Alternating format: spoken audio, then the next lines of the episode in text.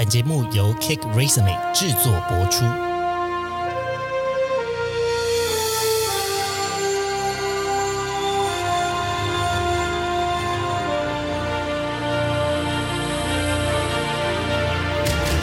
欢迎来到职涯探险，我们将固定在每周分享职场与人生的真实现场，图鉴各种职场生活丛林中的经验故事。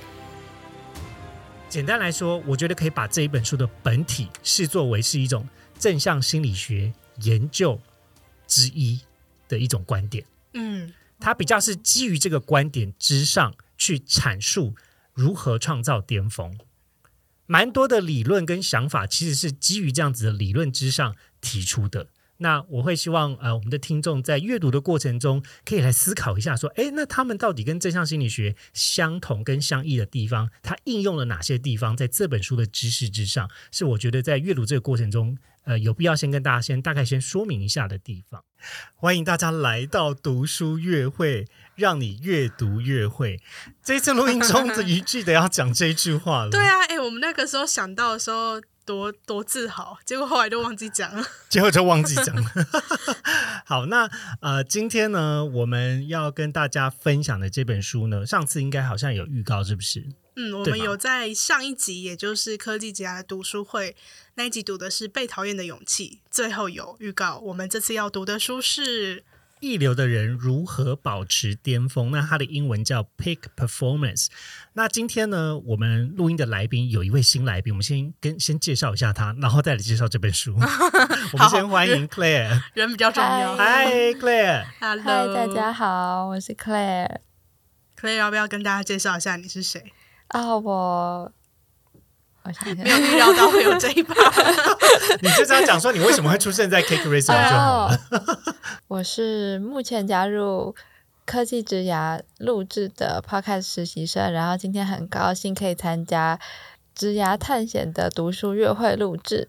嗯，好，我们非常感谢 Claire，之后应该也会邀请他来吉亚探险来玩一下，在有一些单元的时候，蛮适合 Claire 的加入啦。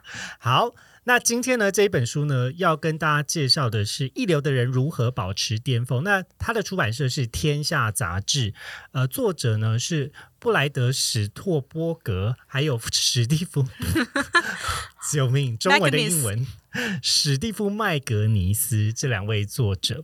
那呃，我自己个人觉得呢，适合阅读的对象呢，是想要提升你的这个生活工作效率的人，成为顶尖尖端、很尖很尖端的人，嗯，想要成为一流的人，一流的人。你觉得你是一流的人吗？我我怎么会？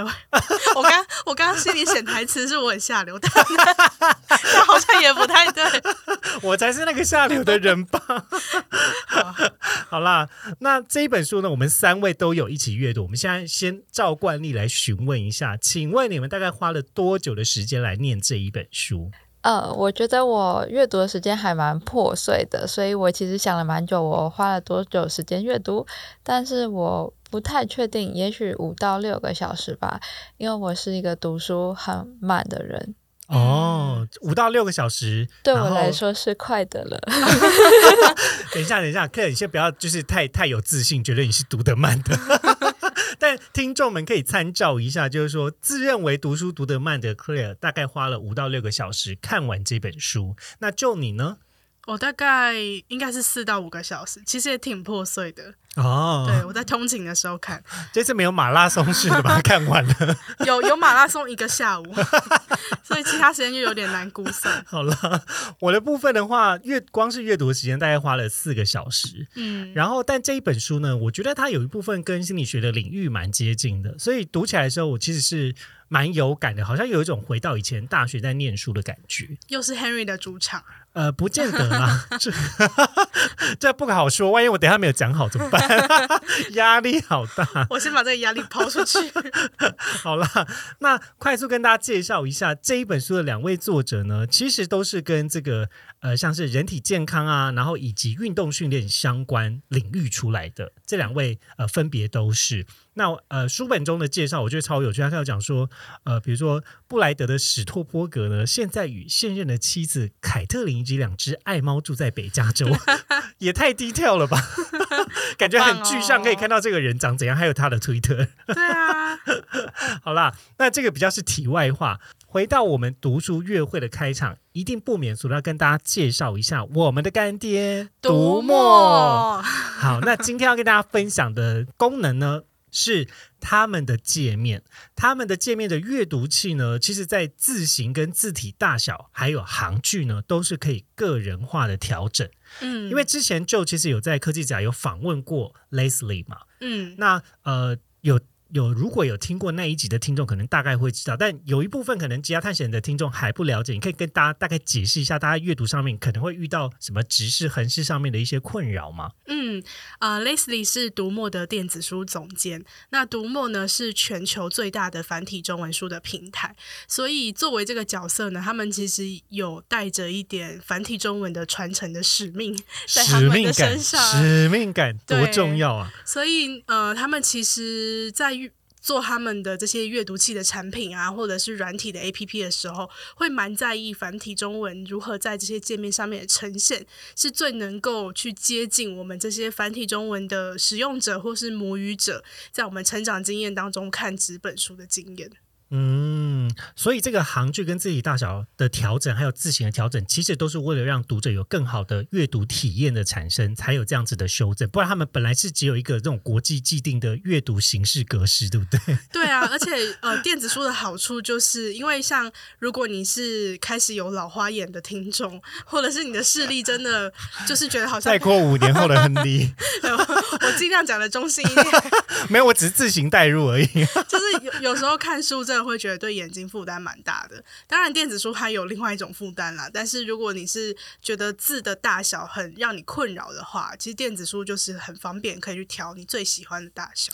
好的，那我们今天干爹介绍到这里。一样，如果你透过专属连接，我们的资讯栏位的专属连接注册成为新会员的话，首购不限金额，整笔打七九折，然后另外赠送三百点的红利点数。详情都可以打开这个单集的资讯栏位。那另外呢，在我我们的积压探险的社群上面也会办抽书的活动，那所以听众们别忘记追踪我们的 IG，到时候来加入呃抽这本一流的人如何保持巅峰的电子书哟。好，那接下来要正式进入到我们这个呃介绍书的环节了。我还记得那时候选书的场景，诶，就是那时候亨利跟就。给我三本书，然后都是同一位作者史托伯格写的。然后，对哦，我们我们当时给他选书的时候是都是同一个作者，没有其他选项。我们应该要再介绍我们的缪斯梅尼。缪斯吗？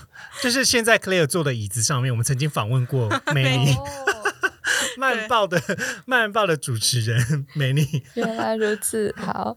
呃，我记得，因为我会想到这个，是因为。那时候选书的时候有三本，第一本是今天的一流的人如何保持巅峰，然后第二本是一流的人如何驾驭自我，然后最后一本是踏实感练习。然后呢，其实我当时还蛮不知道选哪一本书的，所以我就想说，因为我一直都没有办法达到自己的巅峰，因为我一直觉得我做事是一个还蛮缓慢的人，所以还蛮想了解如何。达成一流或者是巅峰，然后就选了《一流的人如何保持巅峰》这本书。不过我觉得读着读着还蛮有感的。那很大一部分是在它里面提到的休息。然后在前言的话，大家可以看到有这两位作者分享说他们为什么想要写这本书。史托伯格是材质上面还蛮厉害的人，所以他曾经。进入国会工作，然后另外一位是跑者，那这两位都是快要到达他们人生顶峰的时候，因为遭遇了一些挫折，像是身体上的疾病，所以他们最后就没有达到那个在顶峰之前的前一步没有达到。最后他们也因为在这个失意的时间认识了彼此，然后告诉世人说。保持身体健康很重要，才可以让自己保持在一个巅峰状态。所以写了这本书，然后提醒大家休息很重要。读这本书蛮有感的是休息这个部分，然后也是算打脸我自己的部分，因为一直我是一个没有办法告诉自己好好休息的人。哦，哎，突然间可以来个大自白，然后跟跟我们的听众也顺便介绍了两位作者到底是如何相识跟产生这本书的一些背景资讯。那呃，首先我想要问 Claire，就是说你自己说你你你好像没有经验过像是巅峰这样子的状态，那你认知的巅峰是什么？因为你既然嗯一定会有一个说我没达到，那你认为的巅峰应该会有个既定的。样貌或者是状态吧。嗯，我觉得感觉上巅峰的人好像就是可以很有效率的完成他的事情，然后可以达到他心中的那个目标。也许说他觉得他的人生事业是在这阶段要做到什么，或者是这个比赛中他想要达到什么程度。然后，但是我自己总是那个 to do list 上面做不完，或者是延后很久的那种人。嗯，所以 Claire 的见解比较像是说，因为我的代办清单没有一次都达成，所以感觉我一直没有在巅峰的情况。对，那就你怎么想呢？嗯，我觉得我的巅峰状态，说实在，我好像也很难真的去说什么哦，我是达过一一个巅峰嘛，就我好像也很难去定义。但是如果你你要硬硬要挑一些，我觉得好像有接近那种时刻，就是。你干嘛啦？不是，我刚想到一开始的开头，因为毕竟我们是下流的人，因为我们不是在真的上流，所以很难想象上流社会长怎样。真的，对啊，好悲催哦。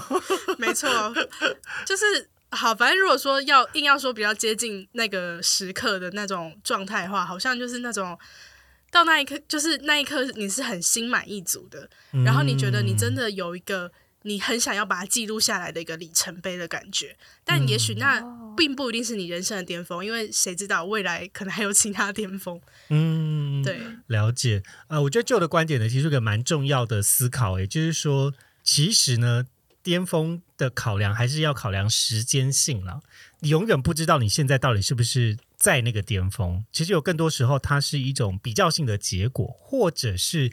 它应该是要有更明确的，像是数据上面的指标，它很明确是一个目标的情况下，你才知道你有没有到那个巅峰。但这是你自己的啦。嗯嗯嗯嗯嗯。好，那我自己想要跟大家分享的呢，其实是呃，这个我个人的兴趣啦。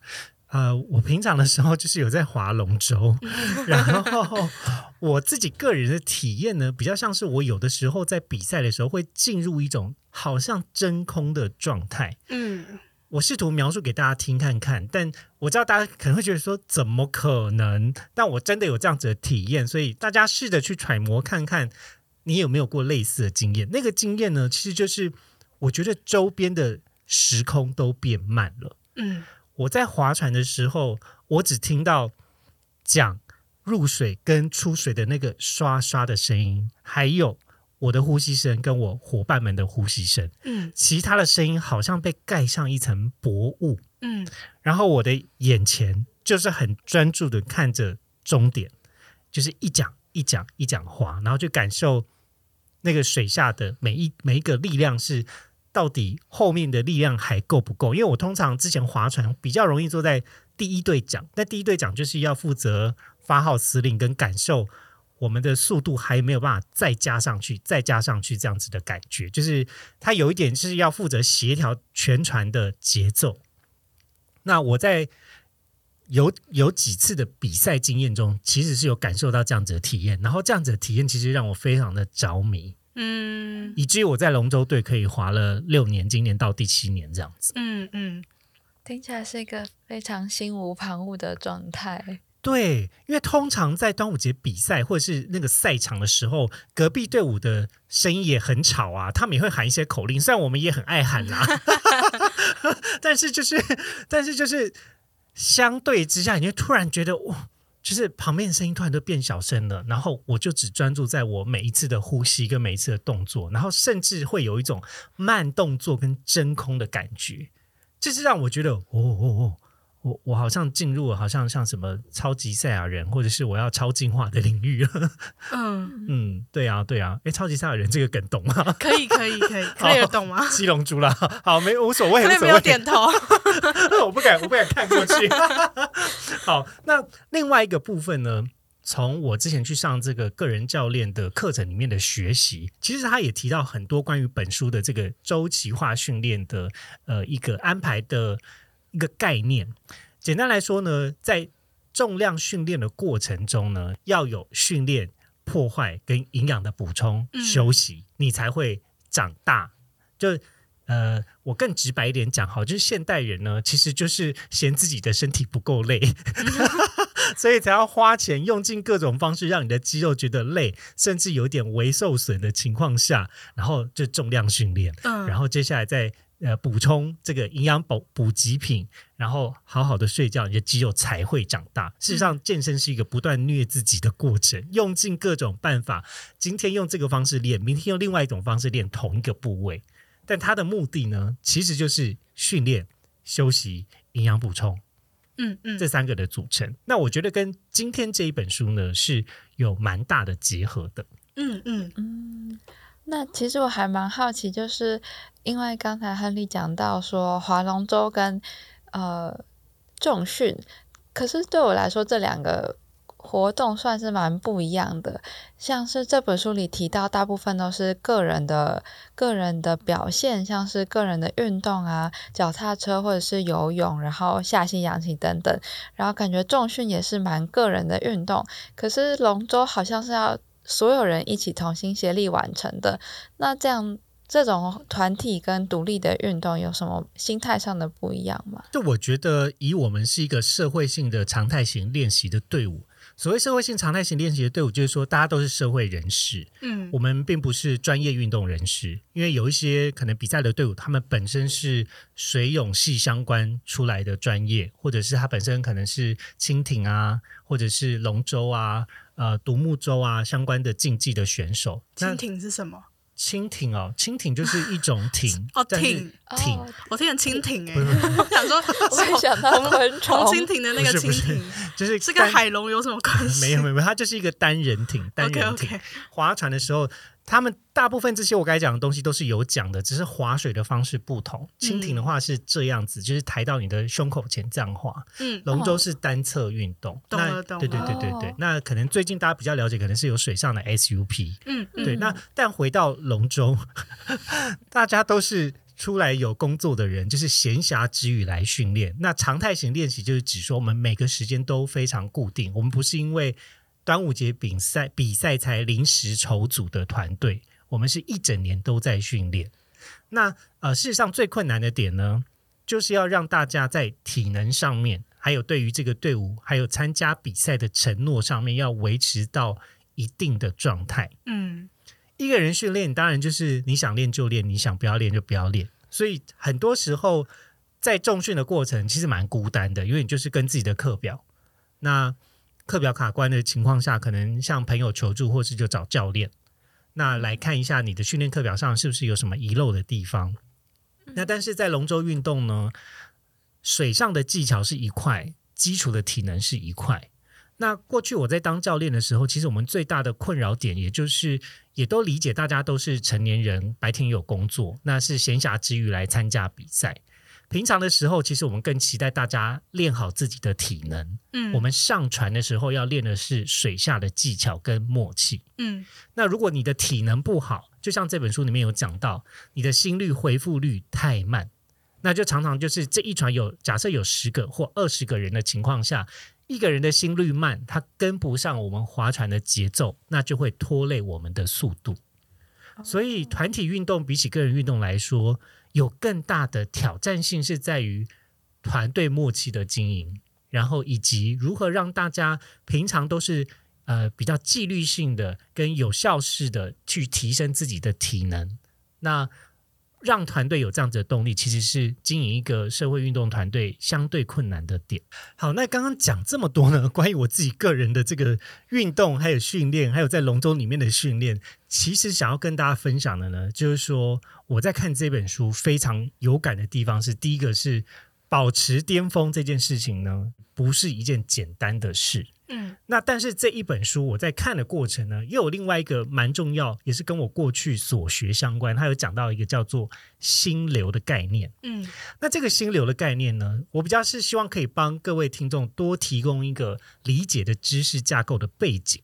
也就是说，这两位作者呢，他其实非常从运动相关的心理学的背景，然后以及他应用的知识呢，是蛮接近我们接下来要讲这个心流的呃提出者齐克森米海。齐克森米海，我们接下来要提到的这个人齐克森米海，他自己对于心流状态的一种描述，那就会跟刚刚我所讲的这种运动表现，我个人觉得是蛮类近的。嗯好，那首先呢，先跟大家讲一个大架构的东西，叫做什么叫做正向心理学。正向心理学呢，其实它出现的原因是因为以往的像是精神分析相关的心理学，都是着重在发病的人，嗯也就是他们会对于呃比较是精神疾病这样子状态的人去进行研究。那正向心理学相较于它，它比较是强调在适应不良的行为跟消极的思维，也就是它应用的广泛性会变得更广。那这个理论呢，它是建构在需求理论的马斯洛啊，还有存在心理学之父罗洛梅、卡尔罗杰斯，然后以及詹姆斯布根哈尔这几位呃这个心理学家之上的一个理论。它重要的想法呢，总共他们有研究三个领域的范畴，一个呢是研究快乐的生活，审视人们最佳的体验预测，并体会正常健康的生活中积极正向的情绪，例如关系。爱好、兴趣跟娱乐，这是他们其中一个重要的研究范围。第二个范围是研究美好的生活或参与生命，去研究沉浸忘我的益处。那这个是人们在投入他们生活中的体验。当他的能力跟他的工作有比较好的契合度的情况下，就可以产生这样子的状态。第三个研究的范畴呢，是有意义的人生，或者是可以讲说叫做生命的归属，讨论人如何可以比起个人有一个更广大、更持久的事情，比如说像是啊、呃这个接近大自然、社会团体，或是加入某种信仰跟宗教的组织，得到幸福跟归属感，还有意义。这是这三个领域是正向心理学在研究的范畴。嗯嗯那你们会发现呢，其实这本书其实花蛮多的讨论，目的都是去创造刚刚所讲的这三个范围之中的一种描述。简单来说，我觉得可以把这一本书的本体视作为是一种正向心理学研究之一的一种观点。嗯它比较是基于这个观点之上去阐述如何创造巅峰。蛮多的理论跟想法其实是基于这样子的理论之上提出的。那我会希望呃我们的听众在阅读的过程中可以来思考一下，说，哎，那他们到底跟正向心理学相同跟相异的地方，它应用了哪些地方，在这本书的知识之上，是我觉得在阅读这个过程中，呃，有必要先跟大家先大概先说明一下的地方。那你觉得以这本书的角度出发，为什么要创造巅峰？嗯，我觉得他这是一种他们认为生而为人的一种生活方式，嗯哼，就是这就是心理学家各式各样的人都有嘛。嗯有些人觉得说，哦，我我当我了解了这个人他是如何做某一件事情的时候，他会用他自己的理论学派去提出观点。当然，理论学派这件事情，呃，不见得是有年代跟年代的迭代，也就是说，不见得是只有在某个年代只盛行某一种理论。一定还会有某一些理论的信仰者会在这个时候去提出来说，我觉得是这样，或我觉得不是这样。嗯对，那我觉得这两位作者呢，比较是希望可以从运动训练相关的领域的知识跟经验，去推展到其他的经验中，一样去帮助你去创造一种巅峰的经验。嗯嗯他希望透过这本书，帮助更多的人去达到巅峰的体验。嗯嗯。嗯，然后刚刚提到的那个心流，其实就是一个结果。那我们会怎么样去描述心流这个状态呢？心流的话呢，根据这个齐克森米海他本身的描述，他讲是说是在一种专注跟完全沉浸当下活动跟事情的状态。沉浸在心流状态的人呢，会感受到涅槃般的快乐。不要自己偷笑。不是啊，涅槃般感觉就像上西天呐、但也没有人知道涅槃是什么感觉。对，然后他后面还有一些描述说，心流时内在的动机会达到最佳，让人完全沉浸在他们在做的事情。每个人都曾有心流的体验。感会感受到全神贯注、充满成就感的同时，忽略世俗的需求，如时间、食物跟自我，人间烟火啦。嗯，然后这本书其实他所谓定义的巅峰，就是你要如何去找到那个你能产生心流的事情。但是呢，他也很强调说，人不应该执着于持续的维持在巅峰的状态。没错，这就是刚才 Clare 讲的，就是休息其实是我也认为这本书里面非常非常重要的观点。因为大部分人会觉得说，哦，那我们要有一个高效的产能，是不是让我时时刻刻都维持在一种心流状态？No No No No No，没有。他的意思是说，你必须要更结构化安排你的心流跟休息的时间。让你可以达成你每一次想要唤醒这样子的心流状态，都是很简单，而且是很方便。就是我突然想到一个台大的医生跟我说过的话，就是他是一位免疫的医生，然后呢，他跟我说他在过去的时候，其实他的那个门诊都是门可罗雀，都没有什么人去看，然后呃，大家也觉得这个领域好像。不是那么重要，跟其他的科别比起来，但是他说现在的话，这个领域越来越多人要挂号，然后挂号也都是要很早就开始排队。那就是说，因为现代的人太长花很多时间都花在做很很有压力的事情，像是工作啊、念书等等，然后让自己皮绷得太紧，神经绷得太紧，所以呢，导致没有办法。好好的休息，然后就造成了一些免疫疾病，像是红斑性狼疮、干燥症或者是风湿疾病等等。所以休息是这位医生一直跟我说很重要的一件事情。嗯，呃，我觉得 Claire 讲的没错，因为休息呢，长呃，应该说在过大的压力的情况下，其实身体的第一个反应有可能是在消化系统，然后接下来就是在免疫系统。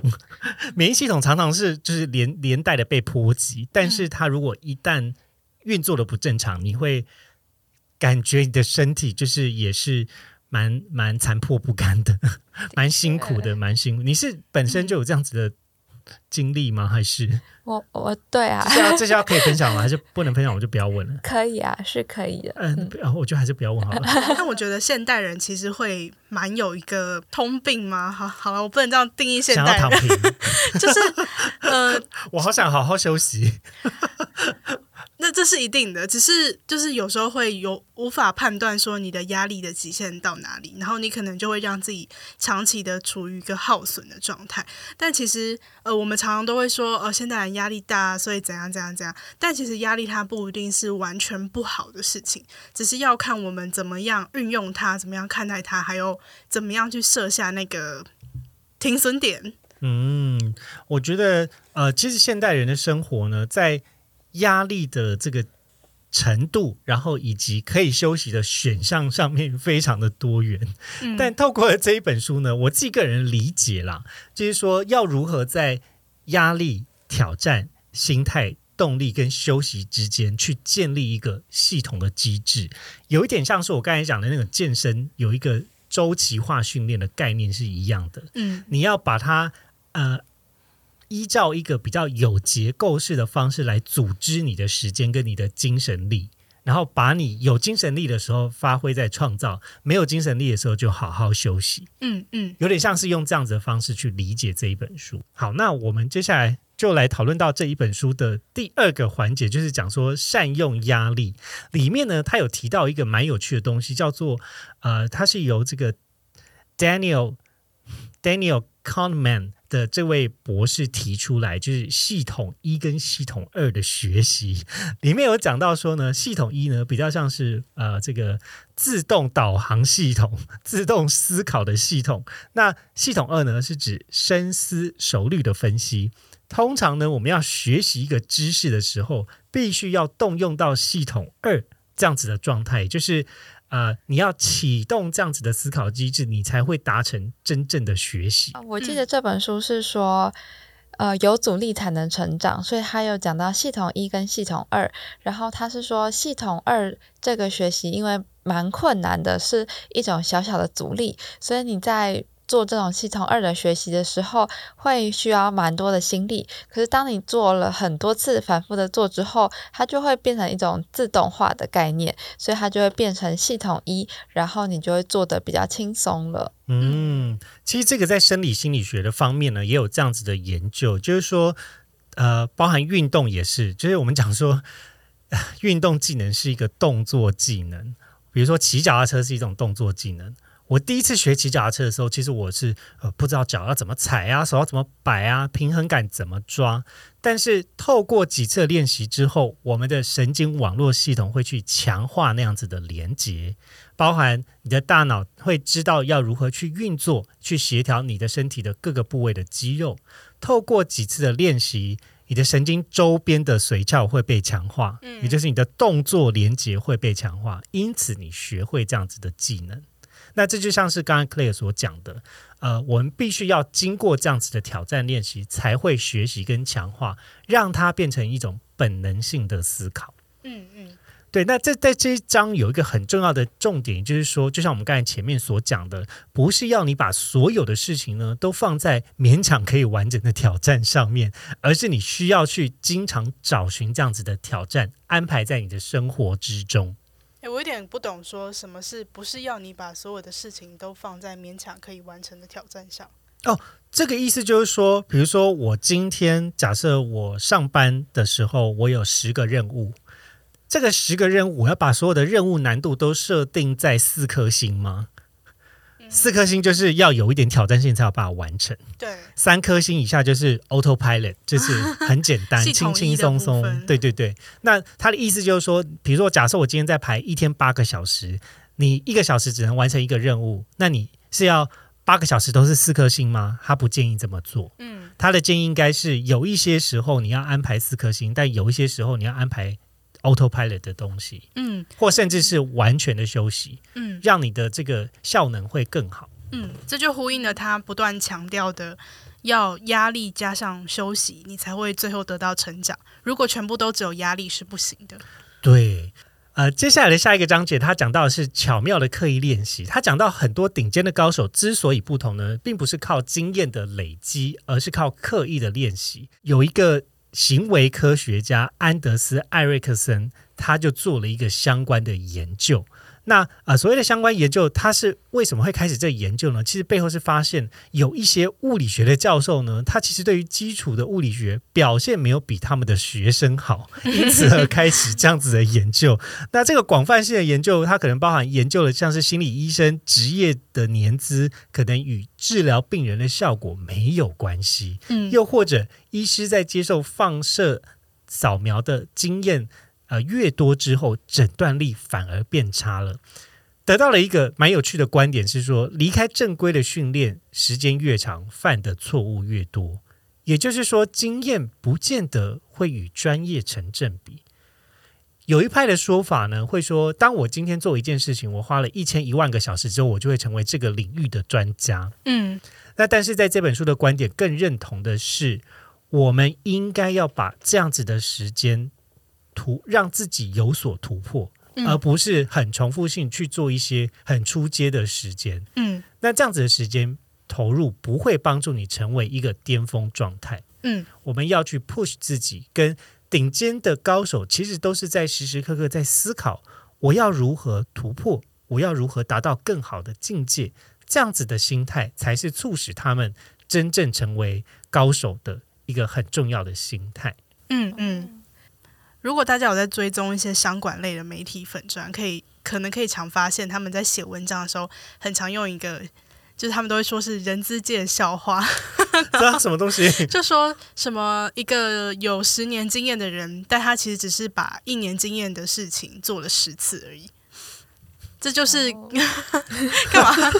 突然觉得好悲催哦！这就是刚刚讲的那个啊，就是他做了十年，但是他并没有真的成长，因为他每一年都是在用第一年的那个心态，嗯，跟那个想法在做事情。所以其实要刻意练习，然后要把。你的时间是全神贯注的用在真的有帮助的事情上面。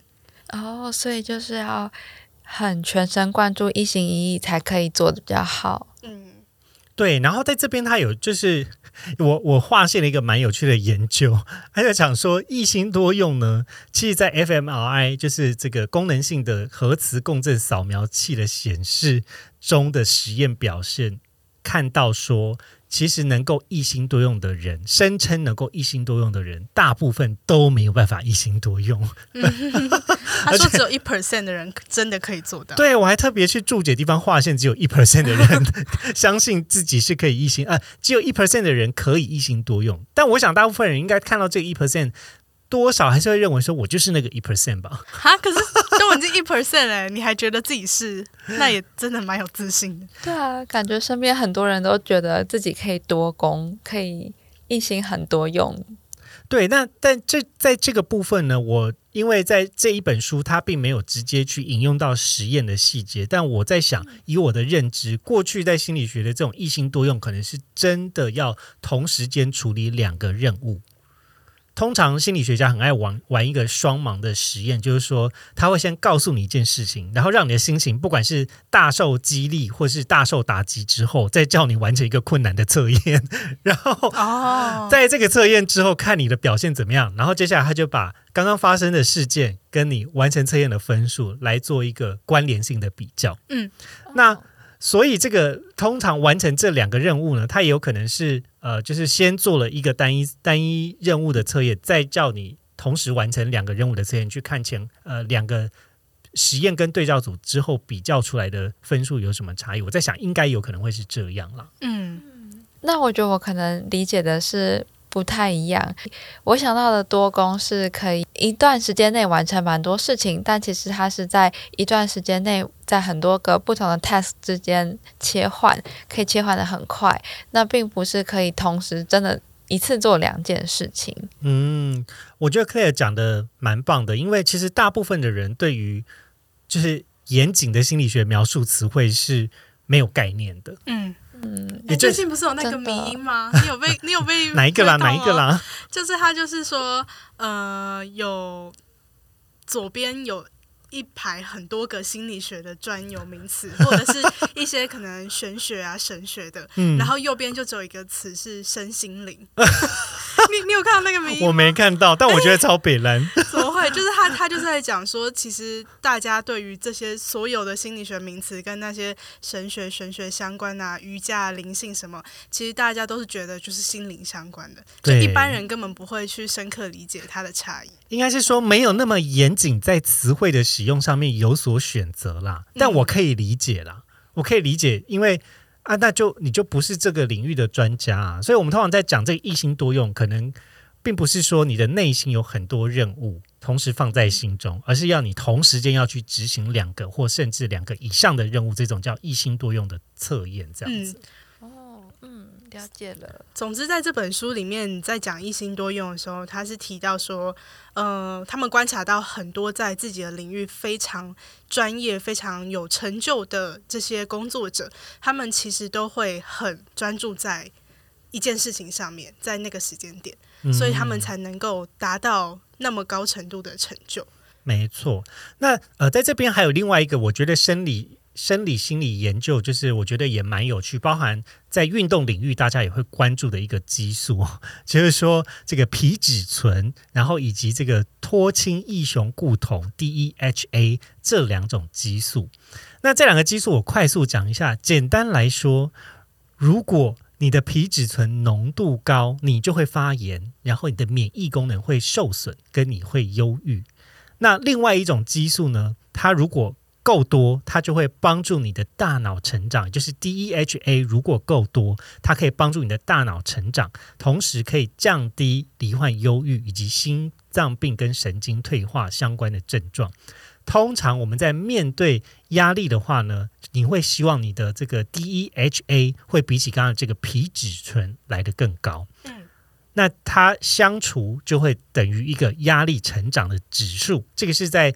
啊，这个指数上面跟生理心理学上面有一个关注的项目。嗯嗯，这是不是其实就是在探讨说你如何面对压力，你的心态是怎么样，其实就会导致不一样的结果。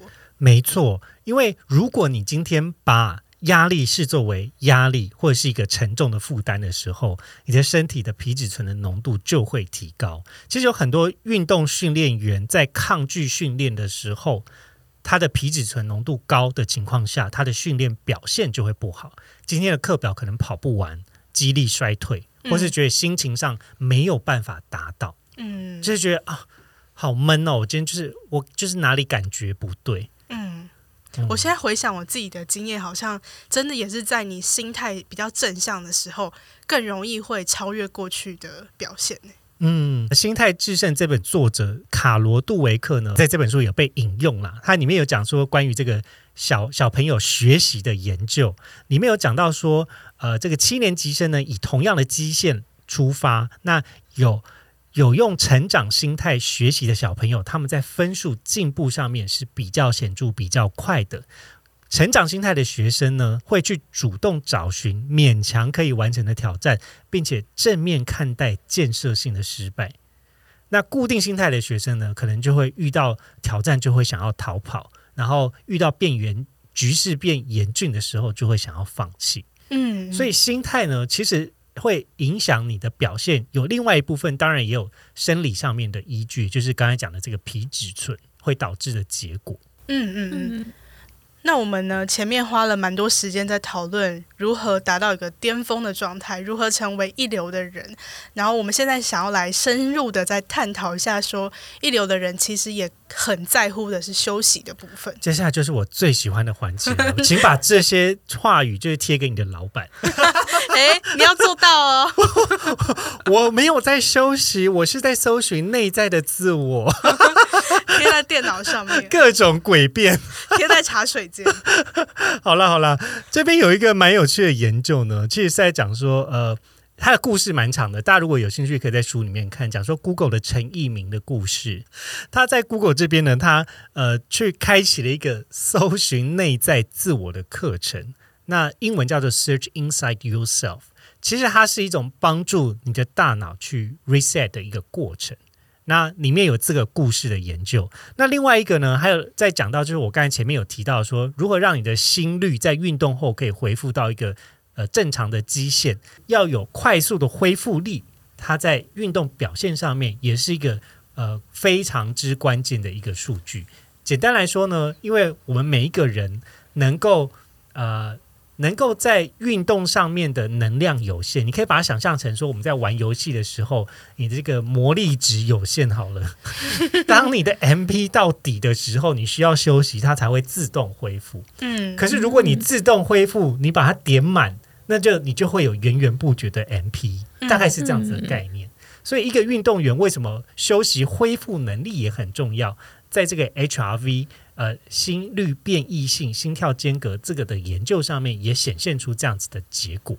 嗯嗯，那如果是大脑呢？大脑的话呢，其实就有点像是呃我们在思考的时候呢，会很专注跟很放松。那它其实是有两种模式。那如果是在讨论大脑的休息状态，又有哪些相关的研究呢？这边的研究呢，其实是一个蛮有趣的东西，就是你在你大脑休息的时候，会进入一个预设的网络模式，而这个预设网络模式呢，其实在两个年代不同人、不同仪器上面的研究都得到同样的结果，因此而得到这样子的结论。那首先是一九二九年的 Hansberger，他在做这个 EEG，也就是脑电波仪的。呃，研究的时候会发现说，哎，人在休息的时候，他在这个机器上面还是可以看到他这边电极跟电流上面是相当活跃的。那另外一个人呢，就是马克是 like，，他透过我们呃这个 fMRI 核磁共振仪去观察大脑的时候，会发现我们在做白日梦的时候，大脑的某个区块仍然是非常活跃的。嗯，这就颠覆了以前人们会认为说，你只要睡觉，你的大脑就会就会完。全休息。其实没有，没有，那个休息是慢慢在做工，然后以及把一些比较零碎的资讯，透过神经的修复之后，又会再串联起来。嗯，那既然说睡觉的时候，其实脑也不会完全休息，但其实你也是有一些睡觉的方式，或者是说 你要注意，好像这样讲很奇怪。我们从下流的开始，然后到睡觉方式笑出来，真的是有点下流。哎哎，我没有这样想哦。好，对不起，是我的错。但我刚本来心里想要替换只是睡觉的技巧，那我好像又又更奇怪，越来越糟糕了。好了，反正就是呃，其实睡睡眠它是有一些周期的，嗯那这些周期其实也会影响到你的睡眠品质，也就是说会直接直接影响到你休息的品质。没错，呃，这要想到最近有个潮流叫做 Pokemon Sleep，你没有玩过吗？没有，没有哎、是什么？它呢其实就是宝可梦公司开发的一个呃，应该是鼓励小朋友睡觉的 A P P 吧。还要鼓励小朋友睡觉？然后就是还要用你睡你睡觉的时候，你就会用卡比兽卡比兽之力，然后去吸引就是宝可梦来你旁边一起陪睡。好可爱，然后你早上醒真的啦，你早上起来的时候，你就可以捕获他们的睡姿，很可爱好。像蛮可爱的。对，但它里面也会有睡眠分析，会告诉你说，哦，在过去的时间呢，你到底有多少的深深度的睡眠、浅度的睡眠，或者是快速眼动期。嗯，那呃，它依照这三种不同的类型，会捕获不同的神奇宝贝，捕捕获不同的宝可梦，非常之可爱。但它其实概念是一样的啦。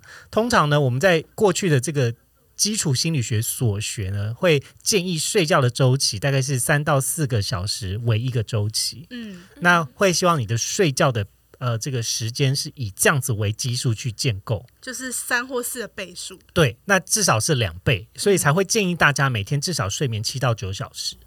嗯我刚刚听到一个词“快速眼动期”，这个、这个是哦，快速眼动期呢，指的就是你快要醒来的时候，你的眼睛真的在动，哦，就是你你如如果眼皮没有闭好，你知道有些人睡觉的时候就是死鱼眼，就是眼睛会打开，嗯，但是他如果快要醒的时候，你就发现他的眼睛一直在动，一直在动，一直在动，那就表示他正在做梦，跟他快要起来了。哦，原来如此。那这个快速眼动期其实是重要的，嗯因为它会帮助你，就是呃有消除疲惫感。嗯嗯。所以其实你要睡到快速眼动期的那个状态，你才是真的在休息的。对，就是你要你要真的达到那一个阶段的那个，就是快速眼，你要达到那个快速眼动期，你才会有呃帮助你去重整某一些记忆跟大脑的一个功能在。嗯，那除了说要睡满七到九个小时以外，还有哪些技巧是比较能够容易达到快速眼动期？我觉得这本书有一个有一句话我特别画下笔记的，他讲说一般人会让我们觉得说睡觉会错过很多东西，但其实睡觉会帮助我们记忆还有创造力的提升。嗯，这这一个想法是很重要的，那也包含说在呃训练的三环之中，休息是一个非常非常重要的一环。为什么呢？因为在我们一睡觉之后，入睡一个小时，你的睾固酮跟生长激素 HGH 会开始分泌，并维持高浓度，直到你睡醒。那这两个激素会帮助你的蛋白质的修复以及合成。嗯肌肉组成的最呃在更小一点的分子，其实就是蛋白质。嗯那我们会需要蛋白质来修复白天的受损，这也会帮你生成新的肌肉。嗯所以有一个好的睡眠，对于很多呃不管是运动员或者是这个健体的比赛的选手来说，也是非常非常重要的。嗯，这本书其实不断在强调说，你在白天摄取的很多呃营养的来源，其实都可以利用睡觉去补足。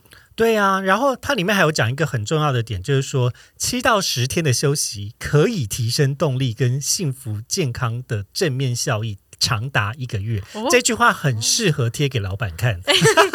不是我们的老板哦，先声明一下 哎。但是，但是它后面有个但书哦，消除倦怠感的前提是倦怠感的问题必须被解决。哇，好多步骤、哦。你有没有发现，其实是一个很有趣的观察，就是说，你的身体、你的身心灵状态恢复到一种 reset 的的呃，恢复到回归到一种正常的状态，它是需要时间的。嗯但是他又讲了一个淡书，讲的是说这个问题的要被解决之后，你的问题才会真正被解决。它并不是像那些心灵鸡汤告诉你说啊，我们就正念，我们就就是正向思考，问题就会被解决，凡事就会迎刃而解。嗯没有，但这是我觉得比较正确的理解心理学知识一个很重要的观点。嗯正向心理学并不是要告诉你所有事情保持正念，你去打坐，你去禅定，你去冥修，然后得到一个哦突然间顿悟，不是这样的。嗯它其实是帮助你透过呃一些身心理的研究跟运动员的研究，告诉你说你的身体可以比较快恢复到初始值嗯的状态。嗯那这个初始值的状态才有办法再面对新的挑战。嗯，哦，这其实也呼应他整本书一直在提到的，压力是好的，但是不要超过你可以负荷的压力。对啊，像这本书的两位作者，刚刚 Claire 有跟大家分享，其实他们原本在各自的领域都是非常顶尖的高手，但是身体有状况。